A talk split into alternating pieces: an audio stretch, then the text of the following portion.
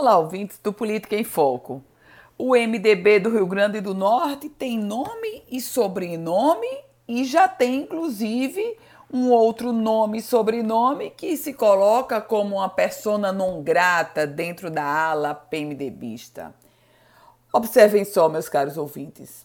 O deputado federal Walter Alves, presidente estadual do MDB, filho do ex-senador Garibaldi Alves Filho, emitiu alguns pronunciamentos através da sua conta oficial na rede social Twitter e dizendo o seguinte: que a direção estadual do MDB negar qualquer tipo de articulação ou negociação com o PT, o Partido dos Trabalhadores. E o deputado Walter Alves diz mais: diz que a direção do partido informa que desde as eleições de 2018 não existe qualquer relação ou indicação do ex-deputado Henrique Alves na condução da sigla no Estado.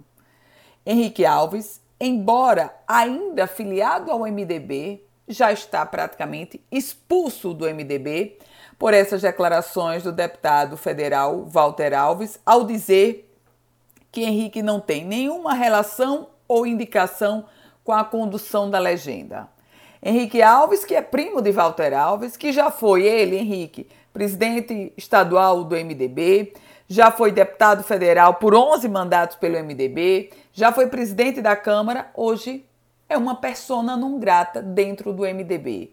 E não contente com isso, o ex-senador Garibaldi Alves Filho, através das suas redes sociais, reiterou as declarações de Walter Alves. Portanto, nesse processo eleitoral que se aproxima, onde inclusive Henrique Alves quer ser candidato a deputado federal, ele até pode ser, e acredito que vai mesmo, mas não pelo MDB, porque o MDB, no comando de Walter, Walter Alves, não tem espaço para o outro Alves, o Henrique.